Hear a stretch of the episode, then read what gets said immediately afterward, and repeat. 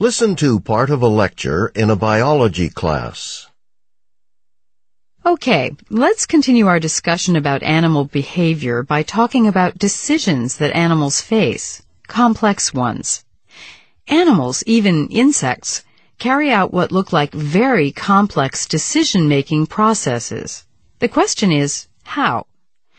I mean, no one really thinks that, say, a bee goes through weighing the pros and cons of pollinating this flower or that flower. But then, how do animals solve complex questions? Questions that seem to require decision making.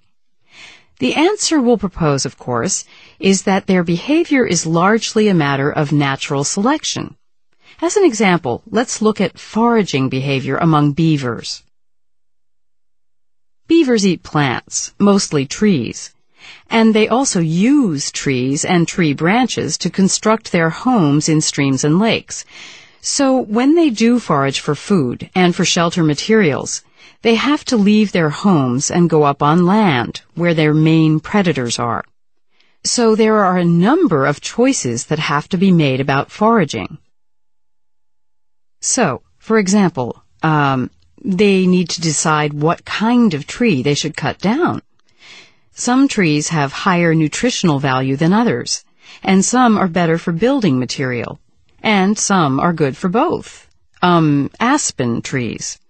Beavers peel off the bark to eat, and they also use the branches for building their shelters. So aspens do double duty. But ash trees, beavers use ash trees only for construction.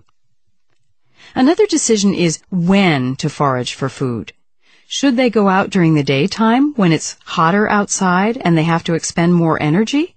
Or at night when the weather's cooler but predators are more active? Okay, but there are two more important issues. Really the most central, the most uh, important, okay? First, let's say a beaver could get the same amount of wood from a single large tree, one that has lots of branches, as it could get from three small trees. Which should it choose? If it chooses one large tree, it'll have to carry that large piece of wood back home and lugging a big piece of wood 40 or 50 yards is hard work, takes a lot of energy. Of course, it'll have to make only one trip to get the wood back to the water. On the other hand, if it goes for three small trees instead, it'll take less energy per tree to get the wood back home, but it'll have to make three trips back and forth for the three trees and presumably the more often it wanders from home, the more it's likely to be exposed to predators. So which is better, a single large tree or three small trees? Another critical issue, and it's related to the first, to, to the size issue, is how far from the water should it go to get trees? Should it be willing to travel a greater distance for a large tree, since it'll get so much wood from it? Beavers certainly go farther from the water to get an aspen tree than for an ash tree. That reflects their relative values. But what about size? Will it travel farther for a larger tree than it will for a smaller tree? Now, I would have thought the bigger the tree, the farther the beaver would be willing to travel for it. That'd make sense, right? If you're going to travel far, make the trip worth it by bringing back the most wood possible. But actually, the opposite is true. Beavers will cut down only large trees that are close to the water. They'll travel far only to cut down certain small trees that they can cut down quickly and drag back home quickly. Generally, the farther they go from the water, the smaller the tree they'll cut down. They're willing to make more trips to haul back less wood, which carries a greater risk of being exposed to predators. So it looks as though beavers are less interested in minimizing their exposure to predators and more interested in saving energy when foraging for wood.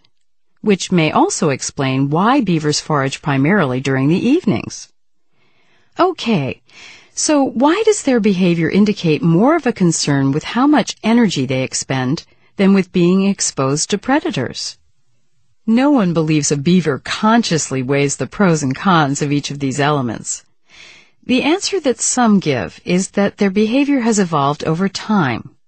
It's been shaped by constraints over vast stretches of time, All of which comes down to the fact that the best foraging strategy for beavers isn't the one that yields the most food or wood. It's the one that results in the most descendants, the most offspring. So let's discuss how this idea works.